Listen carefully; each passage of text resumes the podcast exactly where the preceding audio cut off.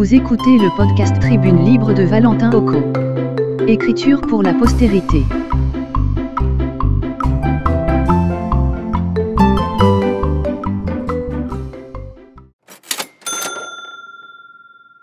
Libre sous l'occupation. Lundi 30 août 2021, 19h50. Il y a exactement 20 ans, la mouvance fondamentaliste islamiste afghane avait été contrainte de quitter le pouvoir sous la pression de la coalition de l'OTAN menée par les Américains. Elle a quitté l'Afghanistan avec corps et armes pour s'installer au Pakistan voisin. Ayant dirigé le pays de 1996 à 2001, ces fondamentalistes, nommés talibans, avaient fait régner la terreur sur les populations avec un régime basé sur l'application rigoriste de la charia. Aujourd'hui, à la faveur du désengagement de la communauté internationale, notamment le retrait des soldats occidentaux et la fuite du président afghan, Ashraf Ghani, les talibans ont signé leur retour avec la prise de Kaboul, la capitale politique, après avoir assujetti les autres villes du pays.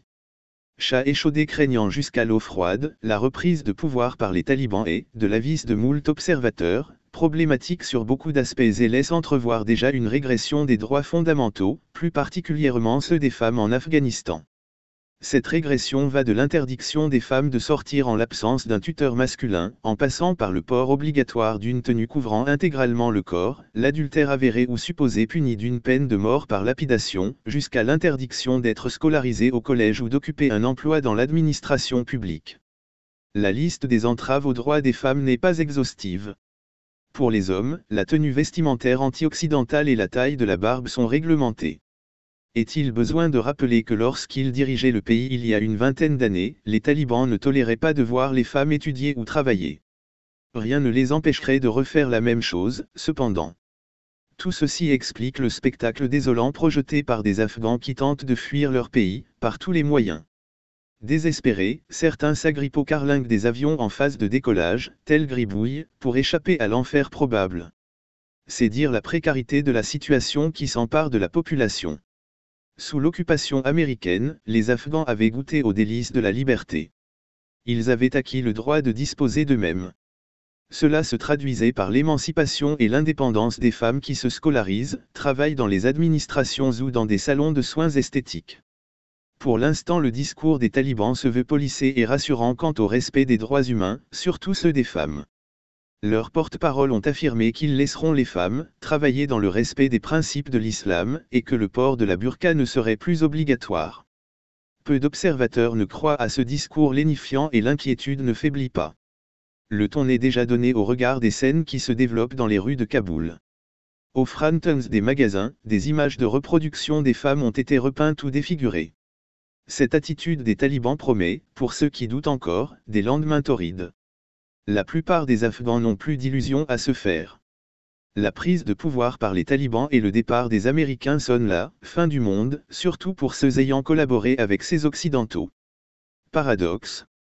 De ce qui se déroule actuellement en Afghanistan, on pourrait être amené à croire que les Afghans auraient vécu en liberté sous l'occupation des Occidentaux.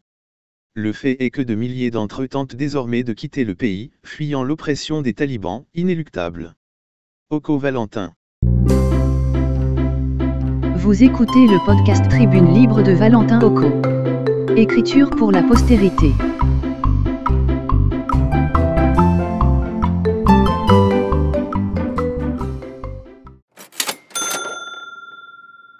Encore un peu de rigueur. Lundi 23 août 2021, 19h. La sagesse populaire nous renseigne qu'une personne poursuivie, quoiqu'essoufflée, ne saurait s'arrêter tant que ses poursuivants ne se stoppent pas. Cet adage pourrait bien épouser le cadre de la lutte contre la pandémie du coronavirus. En effet, la Covid-19 ne semble pas donner du répit à sa macabre progression. Tantôt, elle fléchit la courbe de sa marche, tantôt, elle la relève avec des cas en augmentation constante. Nous observons, face à ces multiples rebonds, que les dirigeants du monde sont contraints de prendre de nouvelles mesures, chaque fois renouvelées et renforcées dans l'espoir de contrer cette imprévisible maladie qui s'est lancée à l'assaut de l'humanité. La course pour la survie est quasiment devenue notre raison d'être. Au Congo, par exemple, des mesures ont été prises dès l'entrée des premiers cas de contamination sur le territoire national, en mars 2020. Lesquelles sont renforcées et adaptées au fil de l'évolution de l'épidémie dans le pays. Désignées sous le nom de mesures barrières, celles-ci impliquent, entre autres, la distanciation physique entre les individus afin d'éviter les postillons des interlocuteurs, le lavement régulier des mains avec du savon ou du gel hydroalcoolique et le port correct du masque pour se protéger soi-même et protéger ceux qui sont autour de vous. Ces mesures établies restent valables dans leur ensemble, en dépit de la vaccination qui se fait en dents de scie. Mais, les Congolais, à Brazzaville comme à Pointe-Noire, négligeant de plus en plus ces mesures en donnant l'impression qu'ils sont désormais hors du danger. Les corps de l'État, qui devraient rappeler aux citoyens l'impérieux devoir de respecter les mesures de protection contre le coronavirus, sont tièdes. Ils semblent aussi être gagnés par la fatigue. Pourtant, le bulletin Citroën numéro 171 du 20 août 2021 est sans appel. Il indique qu'il y a 386 cas actifs de Covid-19, dont 38 nouveaux confirmés dans le pays. Ces nouveaux cas sont répartis entre Brazzaville où l'on en compte 27, soit 71,05%, et Pointe-Noire avec 11 cas, soit 28,95%. Ces chiffres confirment combien le coronavirus circule encore dans le pays, entraînant avec lui l'inquiétude, les morts et les restrictions. C'est pourquoi, il est essentiel que les corps de l'État désignés pour assurer le suivi du respect des mesures barrières soient un peu plus actifs et rigoureux. Valentin Oko. Vous écoutez le podcast Tribune Libre de Valentin Oko. Écriture pour la postérité.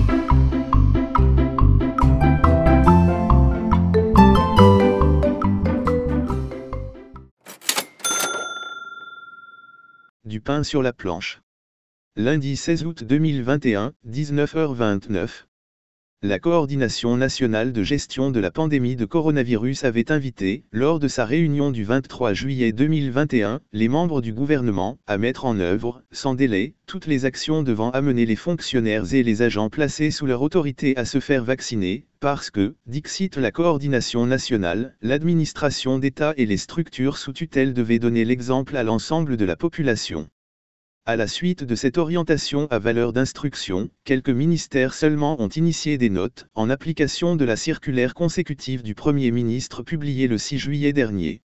Pour l'essentiel, les circulaires publiées par dix ministres, sur la trentaine que compte le gouvernement, visent à inciter les fonctionnaires évoluant sous leur tutelle à se faire vacciner. Certaines de ces notes fixent un délai au-delà duquel la présence des mêmes fonctionnaires au service sera subordonnée à la présentation du certificat de vaccination ou du test PCR négatif. À la lecture de l'instruction de la Coordination nationale de gestion de la pandémie de coronavirus et des circulaires suévoquées, il apparaît évident que le gouvernement est ému par le souci de préserver la vie des Congolais. Mais, en même temps, transparaît aussi le paradoxe, certains administrés qui devraient être protégés refusent curieusement cette protection. En effet, l'acquisition des vaccins par les autorités est la preuve que l'État ne se départit pas de ses obligations d'assurer la protection de la population face à une maladie dangereuse. De fait, le refus d'une partie de celle-ci de se vacciner et donc de se faire protéger devant la furie de la Covid-19 est à tout le moins incompréhensible. La tâche est donc difficile pour les pouvoirs publics. Elle est davantage difficile avec la dizaine de circulaires ministérielles. En effet, exiger aux fonctionnaires un test PCR négatif ou un certificat de vaccination pour être au service constitue, à n'en point douter, un élément motivant pour que chacun d'eux se rende vers les centres dédiés afin de recevoir sa dose de vaccin. Malheureusement, ces circulaires ont le défaut de ne pas définir, explicitement, les mesures coercitives prévues contre ceux des fonctionnaires qui résisteraient opiniâtrement aussi bien à l'idée de se vacciner qu'à celle de s'exposer au test PCR il y a fort à parier que la plupart d'entre eux prendront ces exigences comme prétexte pour ne plus se rendre au lieu du travail. D'ailleurs, ils sont d'avance convaincus que rien de grave ne leur arrivera, quoi que le gouvernement fasse. Parce qu'ils ont la conviction que, malgré leur absence au service, leur salaire continuera à être versé intégralement à la fin du mois. Ces fonctionnaires peuvent fonder leur raisonnement sur le fait que notre administration pourrait indubitablement renfermer des fantômes perpétuellement absents au service, mais régulièrement payés. Ainsi se pose le problème des mesures d'accompagnement des circulaires publiées. C'est dire combien, dans le cadre de la complémentarité gouvernementale, le ministère du contrôle d'État, de la qualité du service public et de la lutte contre les antivaleurs dans les administrations publiques aura beaucoup de travail en perspective. Autant dire qu'il a du pain sur la planche. Valentin Oko. Vous écoutez le podcast Tribune Libre de Valentin Oko. Écriture pour la postérité.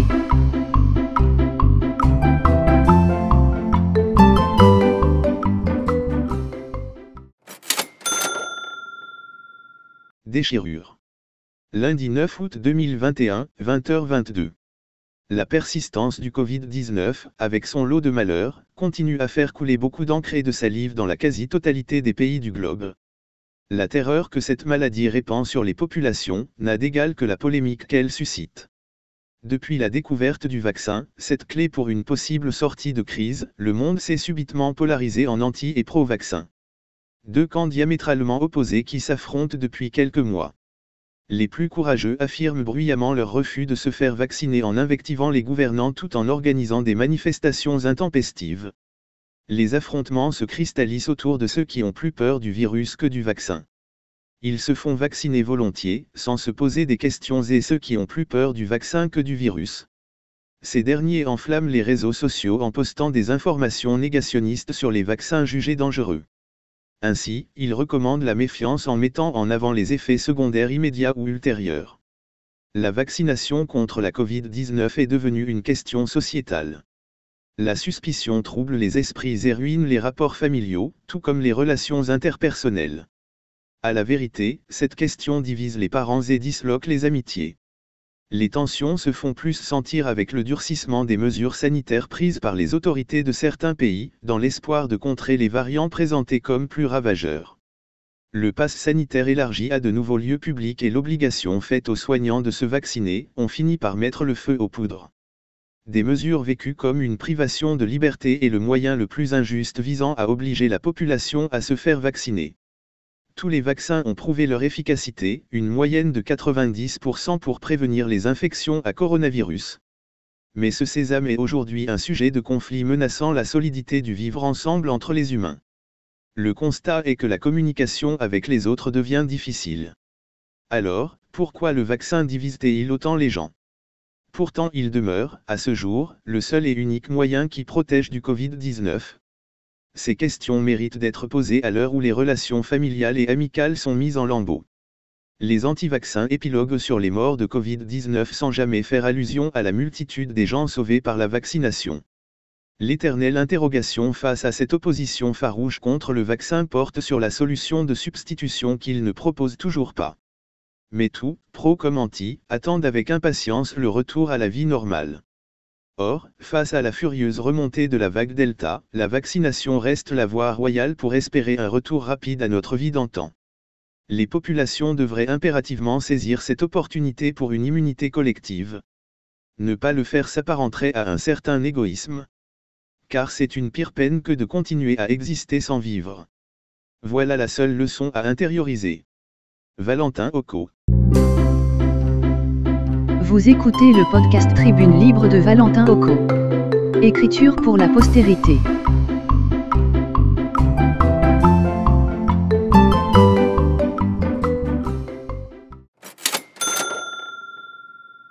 Sur les routes de Brazzaville. Mardi 27 juillet 2021, 19h35. Ville tentaculaire de près de 2 millions d'habitants, Brazzaville, à l'instar des grandes villes de son rang, donne l'impression d'être constamment en chantier il s'y déroule des travaux dans presque tous les coins de la ville. Si les autres villes du monde se remettent en ordre à la fin des travaux, à Brazzaville, tout contrairement, les dégâts engendrés par le chantier sont abandonnés sur les lieux et en l'état. Ces derniers jours, c'est une société privée qui creuse et creuse encore y compris sur des artères bitumées pour installer de tuyauteries, dans le but d'améliorer la desserte de la ville en eau potable.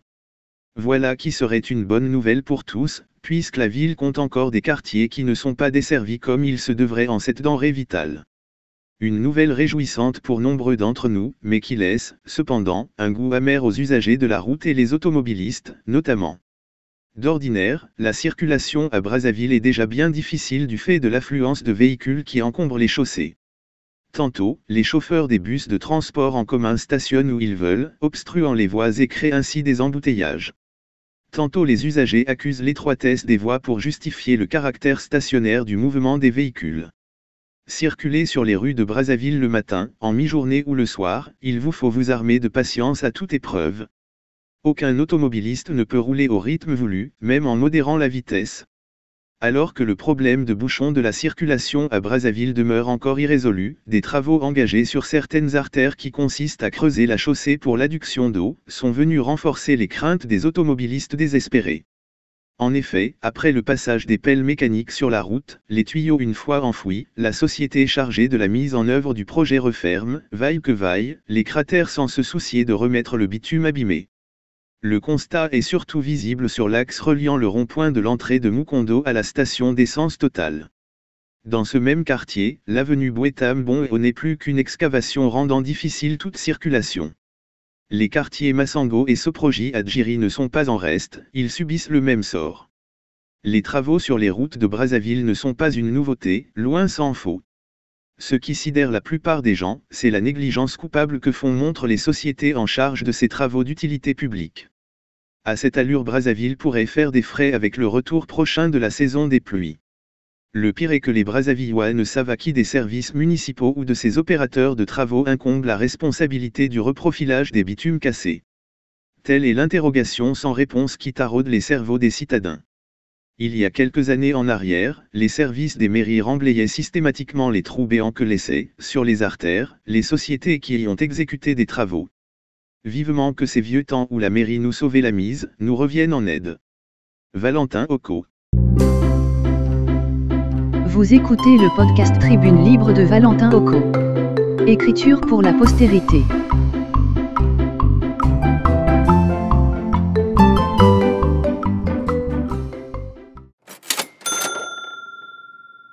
Les voix de la raison. Lundi 12 juillet 2021, 15h30. Désarticulé depuis l'intervention dite humanitaire menée par l'OTAN en 2011 suivie de la chute de son guide Muammar Kadhafi, la Libye est dans un état déplorable. Le territoire est dans son ensemble un espace de non-droit. L'absence d'une autorité unifiée a fait de ce pays un terrain propice à la prolifération des organisations criminelles qui se livrent à de divers trafics, notamment d'armes de tout calibre et de la drogue, Dix ans après le début du printemps arabe de 2011, la Libye continue à s'enfoncer dans la spirale destructrice avec des conséquences néfastes sur les pays voisins et surtout ceux du Sahel tels que le Mali, le Burkina Faso, le Niger, et dans une certaine mesure le Tchad. Alarmé par le désastre qui s'emparait de la sous-région avec les attaques djihadistes au Sahel et le vide sécuritaire créé par la crise libyenne, le président nigérien Mahamadou Issoufou, en son temps, n'avait cessé d'attirer l'attention sur ce drame. La communauté internationale est responsable de ce qui nous arrive à travers sa décision désastreuse d'intervenir en Libye. Et il estimait que la Libye étant africaine, il était inconcevable de régler le problème libyen en laissant à l'écart l'Union africaine. Le président tchadien Idriss Déby Itno, rappelant le service après-vente, ne disait pas autre chose, la bataille contre le terrorisme au Sahel passe forcément par le règlement de la crise libyenne. Le chaos libyen demeure la principale source de déstabilisation de l'ensemble du Sahel.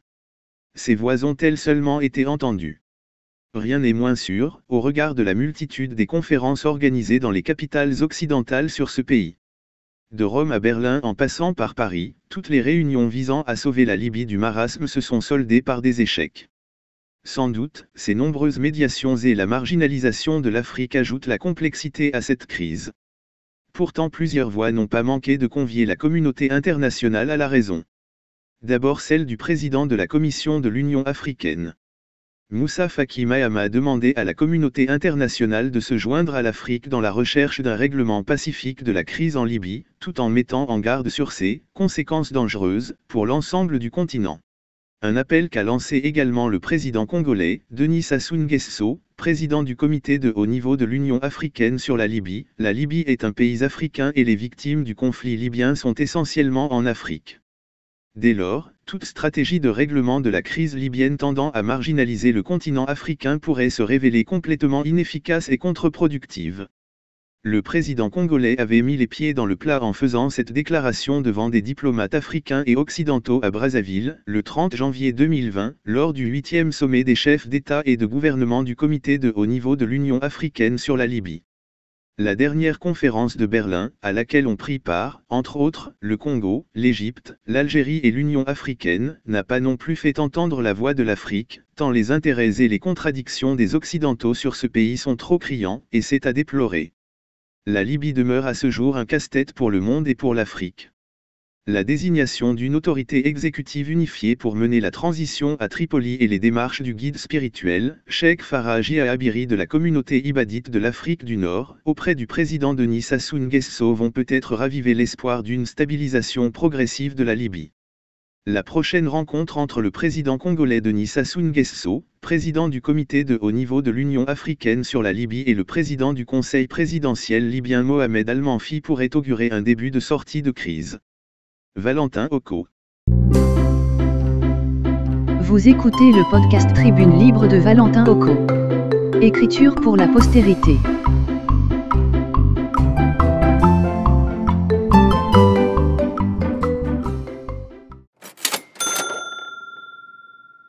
Anti-valeur. Lundi 19 juillet 2021, 20h54. Dans un monde moderne, dire merci à quelqu'un c'est faire preuve de gratitude après avoir reçu de lui un service. Dire merci c'est également être capable d'admettre que l'on a parfois besoin de l'aide d'autrui. Il est donc essentiel de dire merci pour améliorer les rapports avec les autres et ainsi, avancer dans la vie en société. Cependant, de nos jours, cette formule de politesse usée en reconnaissance pour service rendu, sonne désormais comme une insulte aux yeux de la plupart des agents des administrations congolaises. Autant dire que nos comportements changent. Et c'est dans l'ordre normal des choses. Mais, là où le bas blesse, c'est quand ce changement devient pour le moins négatif. C'est à peu près l'image que renvoie maintenant notre société de l'expression ⁇ merci ⁇ Il n'est pas rare de s'entendre répondre ⁇ merci ⁇ ça ne se mange pas. Pourtant, la norme sociale fait presque obligation à chacun de se conformer à cette formule qui est consécutive au service rendu. Il est non seulement un acte de politesse, mais aussi de la reconnaissance vis-à-vis -vis de celui qui vous a aidé. Disons que depuis la nuit des temps, l'usage du terme merci nous renvoie à un fait agréable nous comblant de satisfaction morale. Celui qui dit merci ne s'appauvrit pas, alors que celui qui le reçoit se sent réconforté et pour le dire, le mot surgit et se prononce spontanément. C'est de cette manière qu'ont été régies nos sociétés dans ce domaine. Malheureusement, nos pratiques sociales tendent de plus en plus à galvauder l'usage de cette civilité élémentaire. Les remerciements sont devenus une exigence à laquelle tout usager devrait se soumettre avant même que le service ne lui soit rendu. A-t-on besoin d'un texte administratif pour faire avancer son dossier de pension de retraite ou avoir des soins de santé de qualité dans des hôpitaux? Alors, il vous faut remercier avant. Autant dire qu'il s'est produit une espèce de conversion du terme merci en espèce sonnante et trébuchante. Le constat est notoire et il est observé partout dans les administrations, notamment.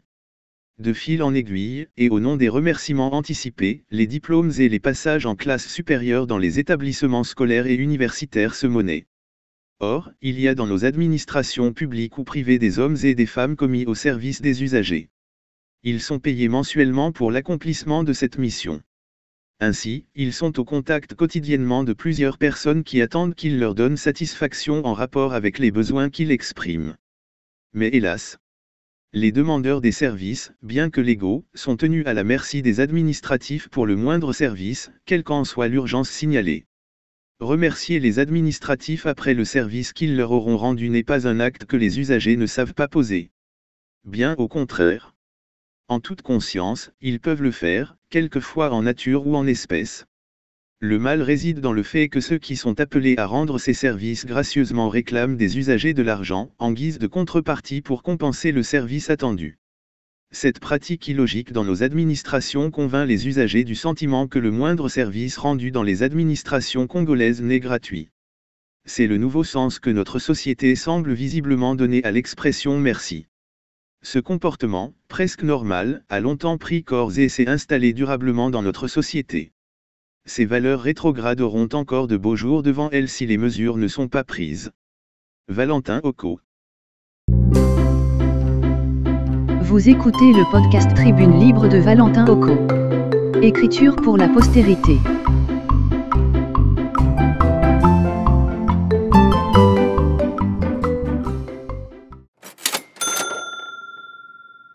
Climat, signe des temps.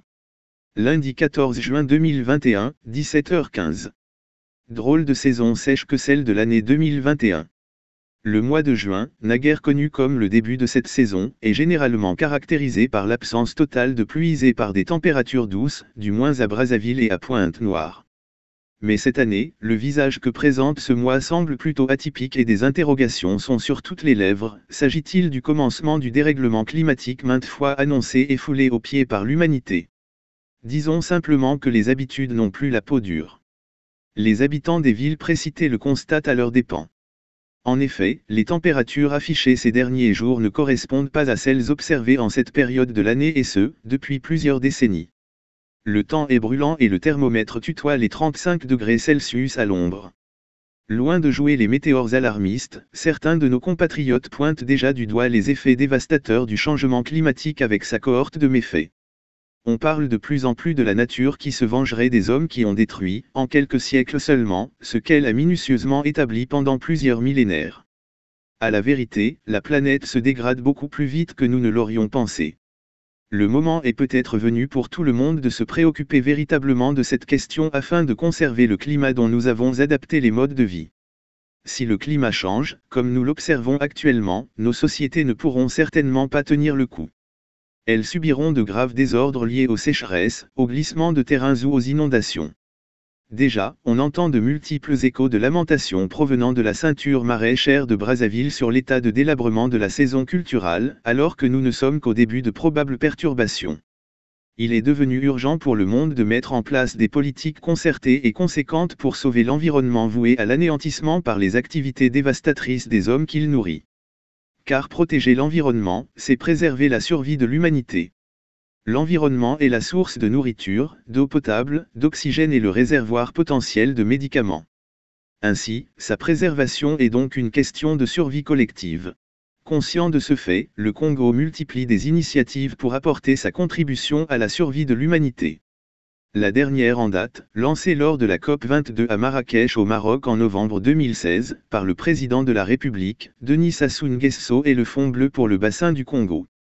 L'objectif on le sait de préserver les écosystèmes du deuxième poumon écologique du monde, à savoir le bassin du Congo. Une initiative qui devrait être soutenue par le monde entier. Certains pollueurs semblent oublier que nous n'avons qu'une seule et unique planète. La détruire nous exposerait à une perte inexorable. Étant entendu qu'il n'y aura aucune autre planète de substitution. Car, s'il n'y a plus d'eau et de forêt, il n'y aurait plus de vie. Pour cette raison, le monde devrait veiller sur la planète et ses deux poumons écologiques qui sont le bassin du Congo et l'Amazonie comme la prunelle des yeux. La culture de brûlis ou de déboisement outrancier devrait, en principe, coaliser tous les pays du monde pour une ingérence environnementale, à l'instar des ingérences humanitaires. Les informations qui nous parviennent du premier poumon écologique, l'Amazonie, sont de nature à mettre en danger l'avenir de toute la communauté mondiale mais elle se montre impuissante devant cette équipée destructrice sur ce qu'il convient de considérer comme patrimoine commun de l'humanité. Les pays industrialisés ont du mal à mettre la main à la poche, en dépit des engagements qu'ils prennent chaque fois. Certes, à la veille de leur dernier sommet tenu du 11 au 13 juin au Royaume-Uni, les pays du G7 ont préconisé de consacrer 1000 milliards de dollars par an pour favoriser une reprise du climat. Le monde qui a déjà entendu des engagements similaires par le passé, espère que cela ne soit un enfumage de plus. Le moment est donc venu de concrétiser tous les engagements pris. Ça, l'urgence climatique l'exige. Valentin Occo. Vous écoutez le podcast Tribune Libre de Valentin Occo. Écriture pour la postérité.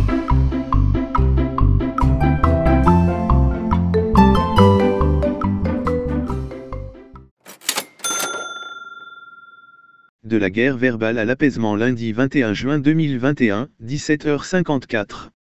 L'événement n'est pas passé inaperçu. La rencontre tant attendue entre le président américain Joe Biden et son homologue russe Vladimir Poutine, à Genève en Suisse, le 16 juin 2021, a cristallisé l'attention du monde. La réunion a débuté par une poignée de main entre les deux personnalités, un geste devenu difficile en cette période de pandémie de Covid-19. Les discussions entre les deux hommes s'annonçaient pourtant tendues, eu égard aux invectives qui les ont précédées. Mais, elles se sont tenues sereinement, dans un climat de respect mutuel. J'espère que notre réunion sera productive, a dit le président russe, en remerciant Joe Biden pour avoir pris l'initiative de la rencontre. Certes, les deux chefs d'État n'ont pas partagé les mêmes points de vue sur la plupart des questions. Mais, le plus important est qu'ils ont démontré leur volonté de se comprendre l'un et l'autre pour que la recherche du rapprochement de leurs positions se fasse dans le dialogue, donc dans la paix. D'ailleurs, le président américain a eu la même appréciation, nous essayons de déterminer là où nous avons des intérêts communs et où nous pouvons coopérer. Et quand ce n'est pas le cas, établir une façon prévisible et rationnelle de gérer nos désaccords, a répondu le président américain. Les deux grandes puissances ont un intérêt mutuel à coopérer, a-t-il cru bon d'ajouter pour se démarquer de la posture de Barack Obama qui avait qualifié la Russie de puissance régionale. C'est peu dire qu'au-delà de l'Europe, terre d'accueil de cette rencontre historique, l'issue, positive, donc apaisée du sommet Biden-Poutine a fait pousser un soupir de soulagement dans d'autres pays du monde, notamment en Afrique. En effet, les joutes oratoires, à caractère belliqueux qui ont précédé la rencontre entre ces deux grandes puissances ont fait craindre le retour du clivage antagoniste du monde, dont la guerre froide a été la manifestation pendant de longues années. Les Africains le savent bien. La guerre froide ne s'était jamais directement déroulée sur les territoires des vrais belligérants, c'est-à-dire les grandes puissances. Et si par malheur, ces géants du monde ne s'accordent pas au nom de leurs intérêts divergents, alors l'Afrique risquerait d'être, si elle ne l'est déjà, de nouveau la terre qui accueillerait par procuration des conflits dont les tenants et les aboutissants lui échappent. Les pays africains avaient donc intérêt à ce que cette rencontre se tienne. Le fait qu'elle fût constructive, du moins pour le moment, a apaisé tant soit peu leurs inquiétudes fondées. La Russie et les USA ont ainsi prouvé que, même les grandes puissances, peuvent régler leurs différends par le dialogue pourvu que cela s'inscrive dans la durée. Valentin Occo. Vous écoutez le podcast Tribune Libre de Valentin Occo. Écriture pour la postérité.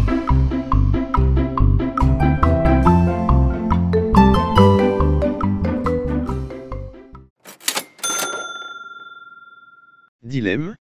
Lundi 5 juillet 2021, 18h22. Il sévit dans le monde qu'il a pris en otage depuis le début de l'année 2020, un virus ravageur dénommé coronavirus, avec sa dérivée appelée Covid-19, la maladie qu'il provoque.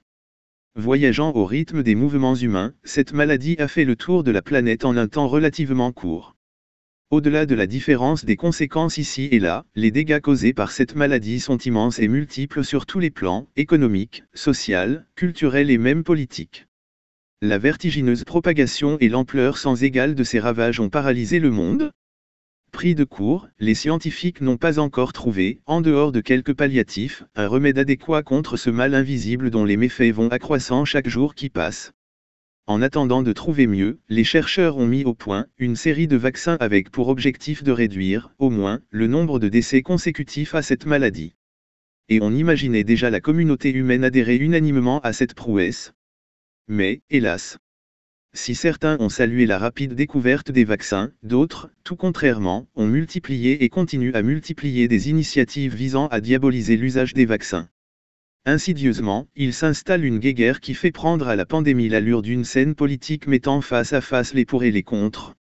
Allant jusqu'à nier l'existence de la maladie, les négateurs refusent de respecter les mesures salutaires et s'opposent à la vaccination. Cependant, il ne propose rien en retour en termes de traitement curatif ou préventif pour sauver des vies humaines. Au milieu de cette embrouille, des hommes et des femmes meurent. Les âneries qu'il déverse via les réseaux sociaux, notamment, toutes sortes de théories anti-lutte contre la Covid-19, prêteraient à rire si le sujet n'était pas aussi sérieux. Que dire de toutes ces populations exposées à la mort, alors que la pandémie est loin d'être jugulée, mais surtout, le virus qui en est la cause mute de façon régulière des formes nouvelles plus agressives et dangereuses apparaissent avec des caractéristiques parfois inédites. Devant ce tableau sombre, les gouvernants du monde sont désemparés. Selon la directrice Afrique de l'OMS, Matshidiso Moeti, la propagation galopante des variants plus contagieux modifie considérablement la nature de la menace qui pèse sur l'Afrique, avant d'ajouter que la troisième vague ne ressemble en rien à ce que nous avons connu jusqu'à présent, sur le continent. Jusqu'à preuve du contraire et en dépit de la multiplication des variants, la vaccination est à ce jour le seul rempart contre la pandémie à coronavirus. Tous les pays qui ont commencé à avancer progressivement vers la reprise de la vie normale ne l'ont réalisé que grâce à la vaccination du plus grand nombre de leurs citoyens. Au Congo, les autorités veulent tenir le pari de la pérennité des doses de vaccins, avec pour objectif d'atteindre au moins 60% de vaccinés, donc beaucoup plus de citoyens protégés que s'ils ne le sont pas. La vaccination n'a certes pas un caractère obligatoire, mais chaque citoyen devrait en comprendre la nécessité. Ainsi, il se protégerait autant qu'il protégerait sa famille et d'autres citoyens autour de lui. Mais cette préoccupation se heurte toujours au refus de certaines personnes qui se définissent comme des anti-vaccins. Par ailleurs, il n'échappe pas aux Congolais que le pays n'est pas encore sorti de l'ornière de la crise économique. Mais, en dépit de cette situation, les autorités ont pu acquérir de nombreuses doses de vaccins, par souci de protéger les populations. Celles-ci ne sont pas éternellement conservables. Bien au contraire, leur durée de vie est très limitée dans le temps. Ainsi, chaque Congolais qui se ferait vacciner contribue non seulement à lutter contre la propagation du coronavirus, mais aussi à éviter la destruction de ces doses. Valentin Oko. Vous écoutez le podcast Tribune Libre de Valentin Oko. Écriture pour la postérité.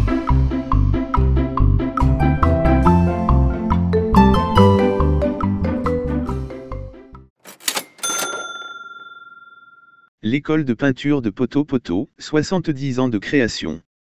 Lundi 28 juin 2021, 17h51. Pétri de talents et abritant une collection picturale qui ne cesse de fasciner, l'école de peinture de Poto Poto célèbre ses 70 ans d'existence cette année.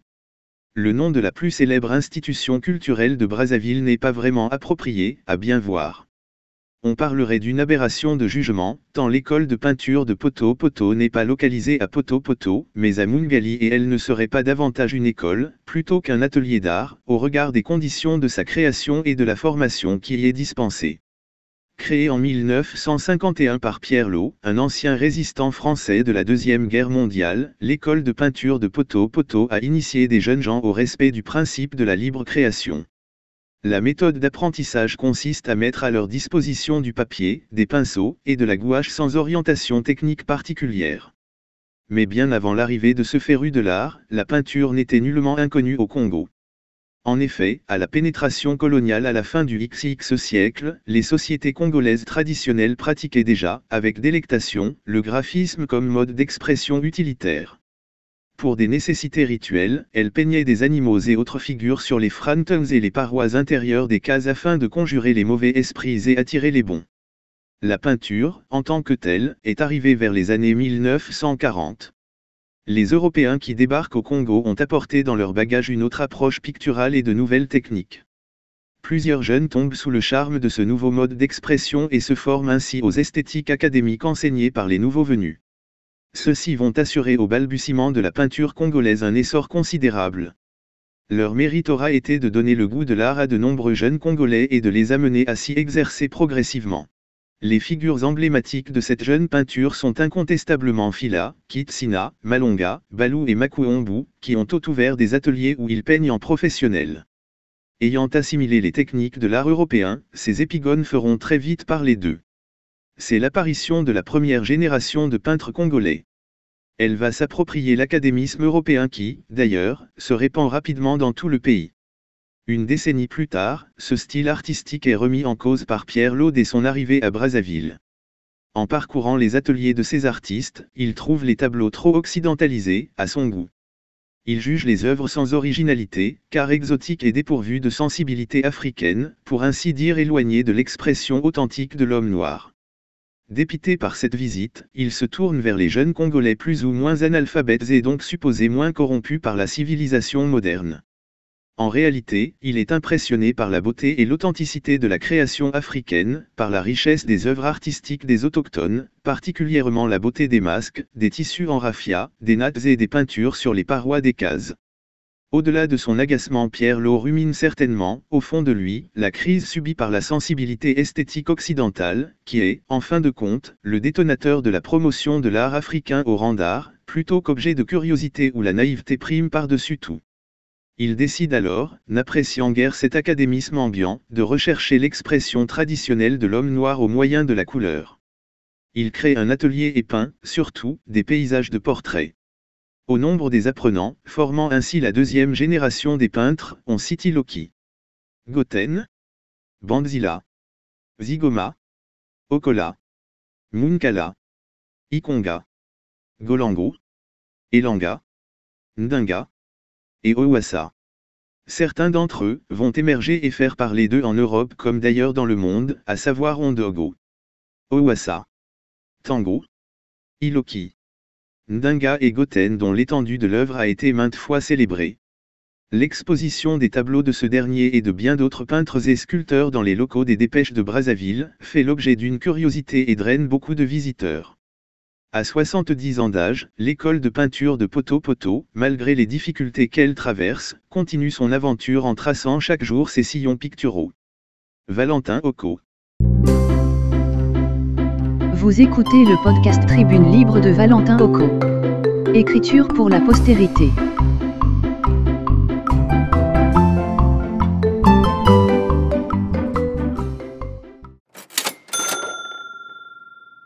Le Congo face aux défis de développement. Lundi 31 mai 2021, 18h15. De manière générale, tous les pays au monde aspirent au développement pour le bien-être de leur population. Le Congo qui s'inscrit également dans cette perspective tente de s'imposer de mesures drastiques pour surmonter les défis auxquels il est confronté actuellement pour rétablir, au plus vite, les grands équilibres macroéconomiques en décrépitude. C'est, sans doute, le sens à donner aux grandes orientations du président de la République lors du Conseil des ministres tenu la semaine dernière au Palais du Peuple. Les défis à relever sont nombreux et identifiés. Les objectifs qui devront impérativement être atteints, à brève échéance, vont de l'amélioration du climat des affaires aux aspects sécuritaires du pays en passant par la construction ou la réhabilitation des infrastructures et la révolution agricole, notamment l'offre en énergie électrique, la mise en place effective de l'assurance maladie et la formation qualifiante de la jeunesse ne sont pas en reste. De même, le Congo entend mettre un accent particulier sur le développement d'une diplomatie économique innovante, fondée sur les atouts dont regorge le pays en termes de richesse naturelle. Cette feuille de route que le président de la République a assignée à l'équipe gouvernementale, à court terme, montre à suffisance l'immensité de la tâche de l'exécutif, ce ne sera pas une sinécure, pour peu que le gouvernement s'attelle à atteindre les objectifs fixés. Cependant, il n'y a rien pour rien dans la vie, dit l'adage. Maintenant que les dirigeants s'engagent à remplir leur part de contrat social, il revient désormais au peuple de se mobiliser pour en faire de même. Les Congolais qui rêvent à juste titre au développement de leur pays devraient comprendre que le bien-être auquel ils aspirent ne viendrait pas du ciel, loin s'en faut. Il est plutôt la résultante d'un travail accompli avec sérieux et rigueur. D'ailleurs, aucun pays au monde ne s'est développé en se laissant aller à la paresse. Bien au contraire, la construction d'un pays est forcément l'aboutissement d'un travail permanent et appliqué. Dans cette optique, on pourrait dire que le travail est le moteur de la vie. Il importe de comprendre dès à présent que le bien-être que nous appelons de tous nos luxes a un prix, c'est le travail. Malheureusement certains de nos compatriotes n'accordent pas ou peu d'importance au travail pourtant source de toute évolution et de tout développement. Il suffit de visiter les administrations congolaises pour s'en rendre compte.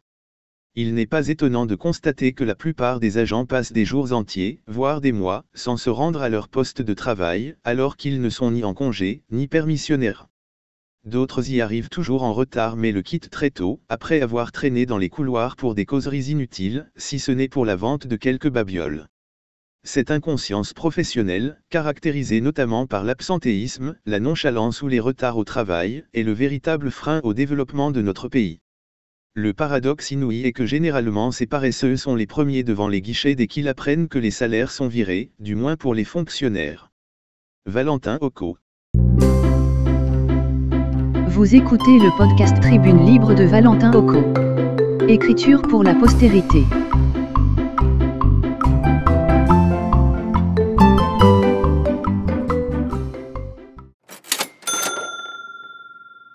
Le patriotisme, socle de l'unité nationale.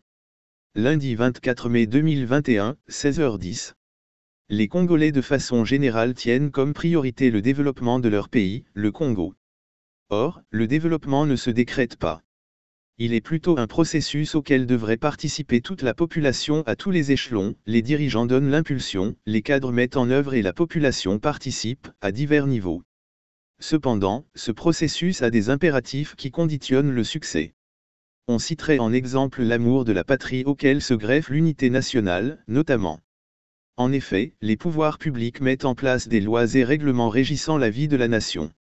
Ces règles communes sont censées être respectées par l'ensemble de la population, sans exception.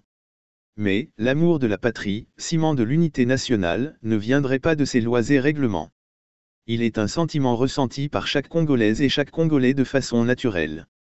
Ainsi, dans l'accomplissement de leurs tâches, les fils du pays dans l'ensemble, responsables politico-administratifs ou simples citoyens, devraient avoir le Congo à cœur. Cet attachement rendrait chacun de ses fils fier d'appartenir à la nation. De fait, il travaillerait pour son développement, en privilégiant l'intérêt collectif.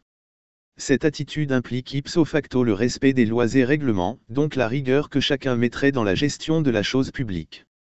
Dans ces conditions, la bonne gouvernance ne serait plus qu'une exigence légale, mais aussi une obligation morale ressentie vis-à-vis de son pays, de ses concitoyens, par chaque fils appelé à accomplir ses devoirs. De cette manière, l'amour du pays apparaît, dès lors, comme un rempart moral contre les abus et les comportements déviants qui retardent ou bloquent la bonne marche du pays. Autant un Congolais ne ferait mal à son compatriote, autant les lois et les règlements ne sont pas d'application à géométrie variable. En clair, la nation appliquerait la politique de deux poids une mesure et garantirait de ce fait l'égalité de tous devant la loi. Dans cette optique, l'autorité de l'État est mise en avant, en toutes circonstances. Valentin Occo. Vous écoutez le podcast Tribune Libre de Valentin Occo. Écriture pour la postérité.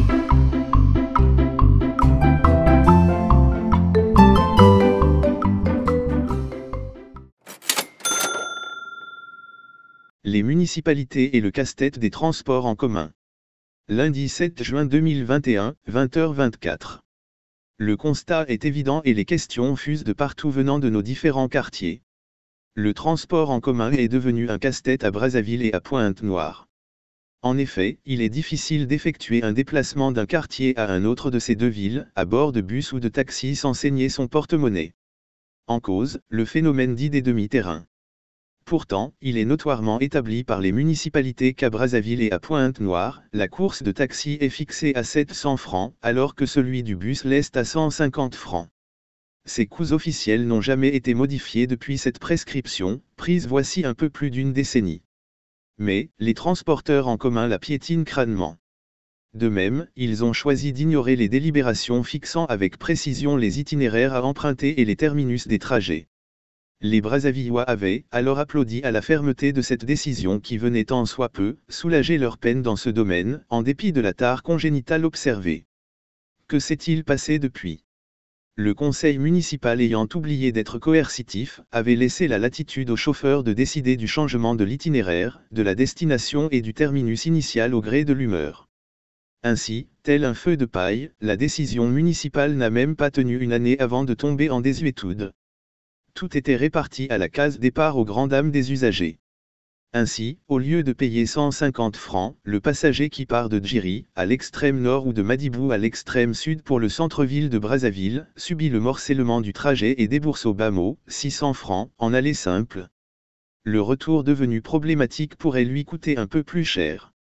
La mise en circulation des bus étatiques communément appelés mal à l'aise avait été saluée comme une solution alternative, notamment pour ceux qui, avec un budget modeste, pouvaient rallier un quartier de la ville à un autre au prix de 150 francs, quelle que soit la distance. Mais, visiblement, le faible nombre de bus publics mis en circulation ne facilite pas toujours la tâche aux populations qui s'agglutinent dans les lieux de stationnement pour les attentes presque indéfinies. En même temps, les minibus des privés font des va-et-vient avec des itinéraires changeants et coûteux.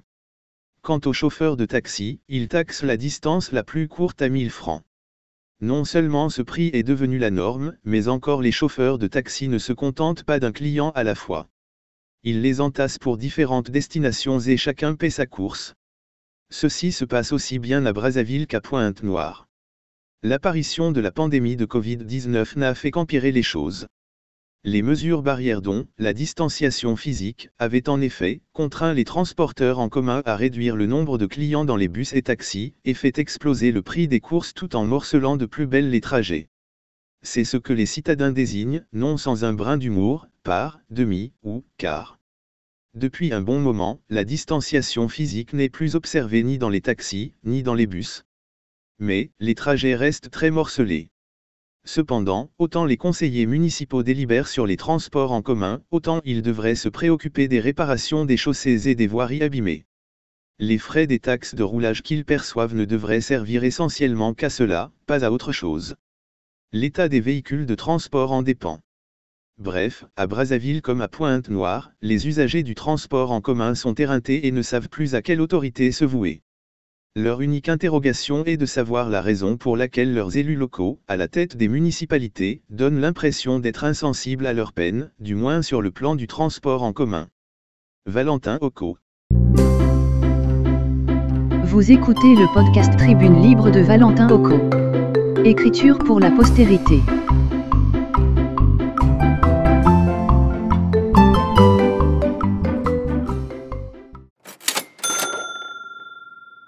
Les poids et les mesures. Lundi 2 août 2021, 19h59. Le phénomène du mort kilométrique est une expression cynique bien connue des étudiants des écoles de journalisme. Le postulat veut simplement dire que plus un événement est distant, moins il éveille notre attention. Plus les victimes semblent éloignées, moins elles susciteront en nous de l'empathie. La proximité émotive ou géographique semble être le leitmotiv des médias à s'intéresser au traitement d'une information. Pourtant, il arrive qu'un événement à des milliers de kilomètres suscite l'intérêt des médias du monde. Ce qui est en soi une bonne chose. Le problème se pose surtout au niveau de l'information qu'ils servent à leurs téléspectateurs, auditeurs ou lecteurs. Il est remarquable que le traitement de l'information soit parfois à géométrie variable, selon la partie du globe où se déroule l'événement. La précipitation avec laquelle certains médias se lancent pour relater les faits, prend au dépourvu certaines sensibilités. Elle cache mal les buts inavoués ou du moins ce qui y ressemble. N'étant pas témoins oculaires, ceux-ci devaient privilégier les faits, avant tout. Souvent, les médias versent plutôt dans des commentaires sans commune mesure avec l'événement. Alors que l'honnêteté journalistique exigerait d'eux, le recul nécessaire pour ne pas biaiser l'information et par conséquent induire autrui en erreur. Il y a quelques jours, nous assistions, médusés, à la déferlante des eaux sorties du lit des rivières pour se répandre dans plusieurs villes allemandes et belges. Ce drame qui a frappé, innocemment, ces deux pays européens n'a laissé personne insensible. D'abord, par l'ampleur des dégâts causés par les inondations, ensuite par le nombre de personnes ayant perdu la vie. Près de 200 décès ont été dénombrés. Péremptoire, certains médias ont aussitôt désigné le seul coupable, le changement climatique, l'auteur de ce désordre. Évidemment, l'état des digues et autres infrastructures riveraines ne sont pour rien dans cette catastrophe, Faudrait-il le rappeler, les inondations ne sont pas l'apanage des seuls pays occidentaux, loin de là.